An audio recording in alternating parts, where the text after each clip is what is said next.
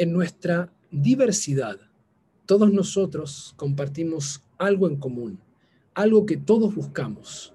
Es un atributo de nuestra alma, que no solo todos queremos alcanzar, sino que ese mismo atributo es aquel que sostiene y organiza el propósito mismo del musar, de la vida ética espiritual judía, de la búsqueda del crecimiento y el destino que buscamos cada uno de nosotros para vivir vidas más íntegras. Hoy vamos a descubrir cuál es este atributo que no solo nos permite organizar nuestra vida, sino vivirla de la mejor manera posible. Así que les doy la bienvenida a este espacio semanal de Parashat Ashavua, de estudio de sección de la porción semanal que leemos en las sinagogas y que lo hacemos desde la mirada, desde el abordaje del Musar, esta disciplina ético-espiritual que durante miles de años construyó sobre grandes maestros y continúa haciéndolo hasta la actualidad, el saber más profundo sobre la condición del alma, sobre nuestra neshama, sobre nuestro ser, las medidas, las dimensiones, las midot, que nos permiten entender quiénes somos, cuán medido o desmedido estamos. Y no solo extender los extremos que podemos alcanzar, sino buscar el punto medio, el equilibrio para vivir con integridad. Y de eso se trata ni más ni menos que este atributo que vamos a explorar hoy. El equilibrio que buscamos en el Musar es una amidad en sí misma, es un atributo que se llama Shvil Azahav, literalmente el camino dorado. ¿Y cuál es el camino dorado? El punto medio, aquel punto en el cual no hay ningún extremo de nada, no hay ni abundancia ni escasez, uno vive equilibrado. Aquello que nos permite buscar el equilibrio en nuestra vida física, en lo que sentimos con nuestro cuerpo, en la alimentación, en nuestros trabajos, en nuestra vida familiar, en las amistades, en nuestra contribución al mundo desde lo cívico, incluso desde lo espiritual, desde lo financiero, de todas esas áreas que muchas veces sentimos que se desequilibran, la tradición judía en el desarrollo espiritual a través del Musar busca justamente alcanzar Shvila Zahav, y lo que hemos hecho durante estos últimos meses, estudiando para Shata Shavua desde distintos atributos, es encontrar cómo llevarlos al punto medio. Pero hoy vamos a explorar el punto medio en sí mismo, cómo la tradición lo comprende, cómo alcanzarlo, cómo trabajarlo, y vamos a llevarnos uno de los ejercicios más poderosos que yo conozco para poder llevar este punto medio como una forma de vida y mejorar todos nuestros hábitos. En la parashá de esta semana encontramos la descripción justamente de aquello que nos permite entender los opuestos de la vida en la forma en que podemos llevar hacia extremos. En la parashá leemos sobre la descripción del calendario judío, sobre el ciclo de fiestas que nos acompañan durante el año. Y ahí vemos la descripción sobre dos extremos en la forma de la práctica judía que pueden llevar a estas polarizaciones una de estas festividades es Yom Kippur y la otra es Sukkot.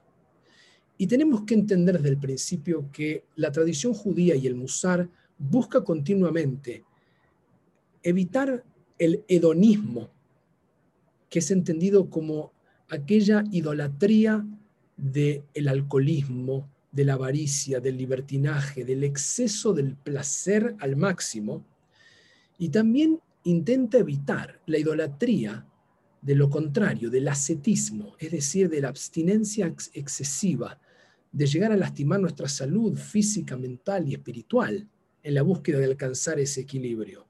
Tratamos de buscar aquel estado en el cual se cancelan cualquiera de estos sentimientos hacia el hedonismo y hacia el ascetismo. Fue Maimónides mismo quien escribió en el Hot de Ot que una persona podría llegar a decir que como la envidia, el deseo en exceso, la búsqueda del honor, son caminos equivocados y llevan a la persona a alejarse de este mundo, uno tiene que separarse absolutamente de eso. Sin embargo, dice, haciendo esto, esta persona podría dejar de comer carne, podría dejar de tomar vino, y vamos a analizar por qué aparecen especialmente la carne y el vino como atributos, o dejar de buscar un lugar lindo, una casa digna donde vivir, ni usar ropa adecuada, de la mejor que pueda, sino usar todos estilos y todas formas que lo lleven hacia lo opuesto. Sin embargo, esto, dice Maimónides, es el camino más equivocado que uno puede tomar y estamos prohibidos en seguir esa dirección. Es decir, que pensar que hay que evitar al 100% alguna de estas cosas es lo que vamos a analizar para alcanzar el punto medio. En el calendario judío, como decíamos en esta parashat, parashat Emor, descubrimos la descripción bíblica de cómo las festividades eran celebradas. Sin embargo, no tenemos tantos detalles de las prácticas que nosotros conocemos hasta el día de hoy. Las prácticas de cómo va a llevarse a cabo la festividad de Yom Kippur o Sukkot, entre tantas otras, van a ser construidas a partir de la tradición oral en el Talmud por los rabinos. Desde el texto de la Torá sabemos cómo eran festejadas estas festividades, sin embargo, en la forma práctica que nosotros conocemos hoy, no son necesariamente aquellas que leemos desde la Torá, sino la construcción que aparece en la tradición oral, en la Mishnah y en el Talmud. Si comenzamos con Yom Kippur, que aparece en nuestra descripción del calendario, encontramos que lo que se nos pide es, según la Torá, es literalmente afligir el alma. La pregunta es cómo se aflige el alma. Y en la Torá no hay una descripción de cómo hacer esto. Va a ser el Talmud y la tradición rabínica la que va a establecer los cinco prohibiciones que hasta el día de hoy conocemos en Yom Kippur. No podemos comer ni beber, no podemos bañarnos, no podemos usar aceites o perfumes, no podemos calzar o llevar cuero, que era relacionado con riqueza, y tampoco podemos tener relaciones sexuales. Los rabinos en el Talmud podrían haber elegido otras restricciones para afligir el alma. Podrían haber dicho que no podíamos dormir por un día entero, podrían haber decidido flagelarse, ser lastimarse, lo cual era una práctica que en la antigüedad y lo que se llama Hasidut Ashkenaz, parte del mundo hasídico previo al hasidismo de la modernidad que hoy conocemos, tenían ciertas prácticas que se vinculaban con estos extremos de caminar sobre el hielo o justamente lastimarse y flagelarse, y sin embargo, más allá que tenemos textos que mencionaban estas prácticas, las mismas fueron dejadas de lado. El Talmud mismo discute la idea de un momento, ¿por qué no pasar un tiempo expuesto al sol en el día de Yom Kippur como una forma para afligir el alma? Y finalmente se decidieron estas cinco categorías, porque de alguna manera las las podemos hacer por un día sin que eso nos lleve a un exceso que destruya o lastime nuestro cuerpo y nuestra vida. Es decir, que las restricciones de Yom Kippur uno las puede llevar a cabo, las puede vivir y no por eso morir. Y ni siquiera es eso lo que se busca, al punto tal que, como bien sabemos, una persona que no puede ayunar no debe hacerlo, porque nunca tiene que llevar su vida a un peligro. Esta es la razón también por la cual Yom Kippur termina siendo, a diferencia de las demás festividades, en la diáspora y en todo el mundo un solo día. Y es Moshe Iserles, el comentarista de la Halajá en el Shulchan Aruch, que él escribe en el texto que conoce personas que son muy puntillosas y quieren hacer dos días de Yom Kippur y él las critica. Dice que ha escuchado de esto, pero que no deberían hacerlo que es una costumbre equivocada. Por lo tanto, la búsqueda de del ascetismo, de encontrar la restricción, es tentadora en el cuanto uno se pone al servicio de lo divino con tanta devoción que trata de abstenerse de muchas prácticas. Y sin embargo, la tradición misma en Yom Kippur estableció un límite para esta idea, para no ir hacia el exceso en la búsqueda del ascetismo. La contracara que encontramos en el mismo calendario descrito en la misma para allá, es Sukkot, la festividad de las cabañas en las cuales tenemos que construir estas pequeñas cabañas frágiles, pero regocijarnos, a diferencia de Beinitem et de afligir en alma Yom Kippur, el principio es Usmachtem, van a alegrarse, van a regocijarse Lifnei delante de Dios durante siete días. Esto es lo que ordena Sukkot y es de alguna manera lo opuesto, es lo que nos puede llevar a la tentación hedonista. ¿Y cómo se alegra uno en la tradición judía? ¿Qué tiene que hacer para llevar esta simja que pide la Torá? Los rabinos van a establecer, especialmente en el Talmud, en el tratado de Pesajim, que como su nombre lo indica, lidia con Pesaj, con la festividad en la cual uno toma vino en exceso más que en otras festividades, porque tenemos las cuatro copas, van a analizar dentro de eso lo que significa el vino y la alegría.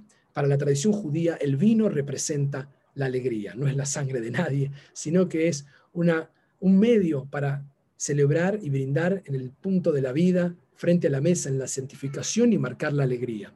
Por lo tanto, en el Talmud se marca cómo se regocija uno tomando vino, carne, e incluso los rabinos mismos dicen teniendo relaciones sexuales.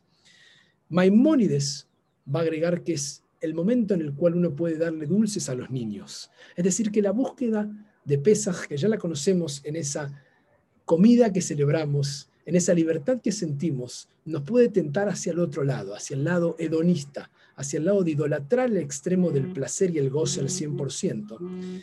Y justamente eso nos puede llevar a comer y beber en exceso, malcriar a los hijos, si les damos dulces, como dice Maimónides, generar materialismo, consumo como un fin en lugar de como un medio para otra cosa.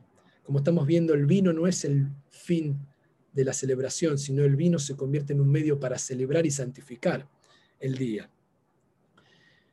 Tal es el miedo del extremo hedonista que en el Talmud mismo, en Pesajim, vamos a leer una cita de los rabinos que dicen, todo aquel que celebra en exceso en muchos lados, eventualmente destruye su hogar su mujer queda viuda, quedan huérfanos sus hijos, se olvida lo que ha aprendido, se involucra en peleas, sus palabras dejan de ser oídas, él profana el nombre de Dios y el nombre de su maestro y el nombre de su padre y causa el mal en su nombre para sí mismo, para sus hijos y para su descendencia.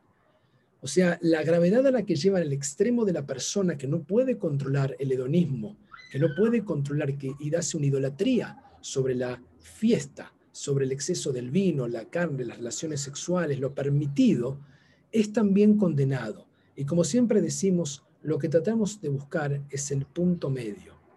Maimónides va a explicarnos cómo controlar el exceso.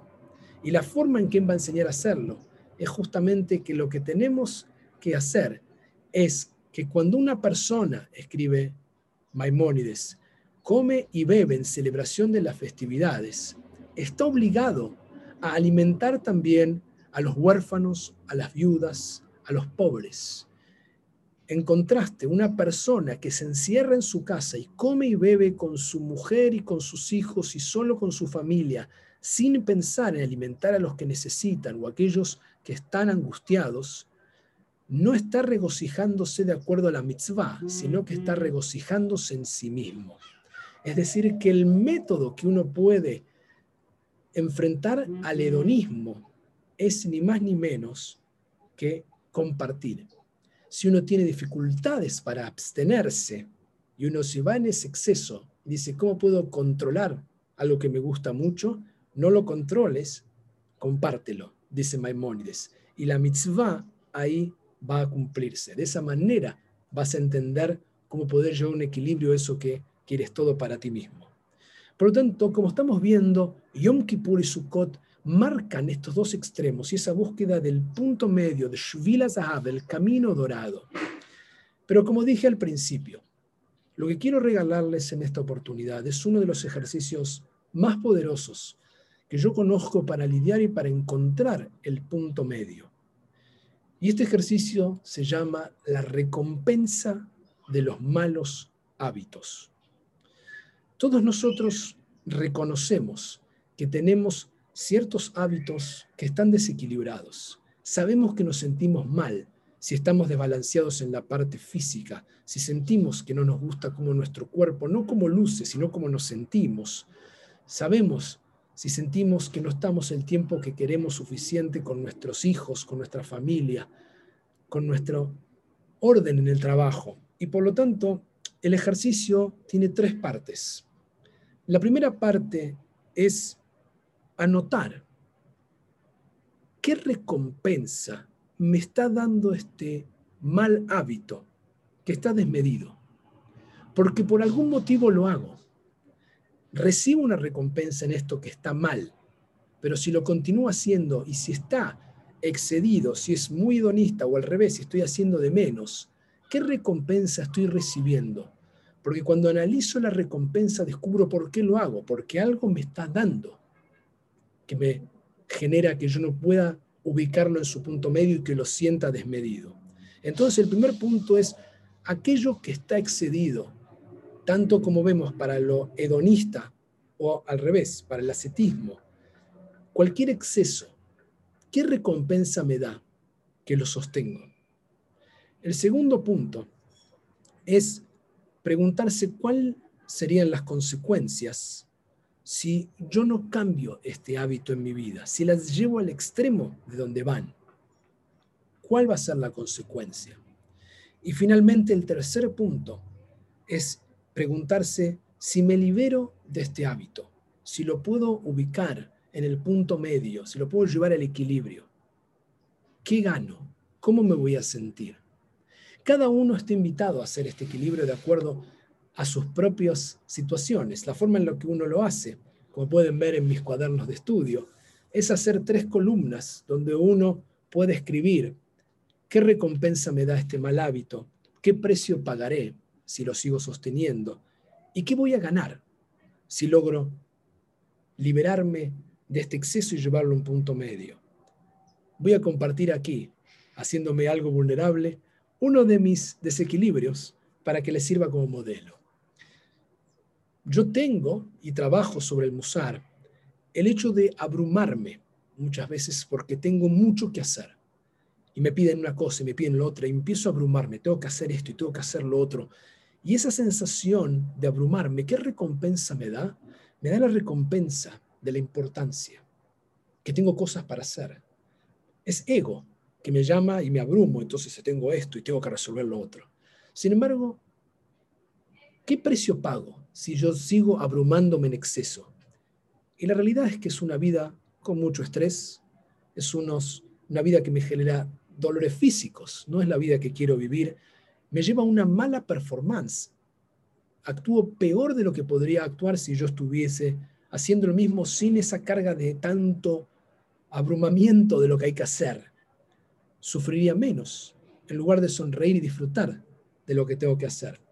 Por lo tanto, ¿qué voy a ganar ya escribiendo esto si yo lo empiezo a tomar conciencia y a cambiarlo? Empiezo a notar que viviría mucho más tranquilo, recuperaría mi salud, mis hijos me verían más alegre con lo que hago en el día a día, podría tener más creatividad, y habría placer en lo que hago. Esta vez les compartí algo personal, pero para que sirva como modelo. Cada uno tendrá que analizar en las medidas, por ejemplo, de la que tienen recompensa en los que comen en exceso algo que saben que no deberían comer y qué consecuencias va a llevar eso y qué van a ganar si podrían equilibrarlo. Aquellas personas tal vez que fuman en exceso y que por qué lo hacen y porque es una manera de calmarme. Y la pregunta es, ¿esa es la forma correcta? Si seguís fumando toda la vida, ¿va a ser eso lo que querés? o querés calmarte? ¿Qué otra forma podría uno buscar? Por supuesto que decirlo es fácil, el trabajo espiritual comienza a enmusar muchas veces con este Heshvona Nefesh, contraer a la superficie este trabajo. Por lo tanto, la recompensa de los malos hábitos nos permite destilar qué es lo que estamos haciendo mal, cómo queremos modificarlo. Y tal vez, muchas veces, la respuesta está en mantener esta recompensa, pero dejarla para una vez por semana o menos tiempo, hasta que logre estar de otra manera y no erradicarla de un día para el otro, sino permitir que vaya lentamente desapareciendo o encontrando un equilibrio en nuestra vida. Así que les deseo una excelente semana trabajando Shvil Azahav, el punto medio, el camino dorado, donde uno siente por un instante que la vida se equilibra. Y digo un instante porque tenemos continuamente esta forma de desequilibrar en nuestra existencia y no es malo que eso suceda, sino que esa es la invitación para volver una y otra vez a regresar y ponerse en track, ponerse en orden, ponerse en el camino correcto. Todos podemos hacerlo, todos estamos invitados a buscar este equilibrio.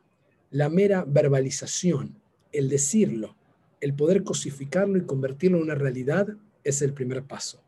Así que los invito a que se tomen un instante y trabajen este ejercicio. La ganancia es enorme y es una de las formas para poder encontrar el punto medio. Hasta el próximo encuentro. Shavuatov.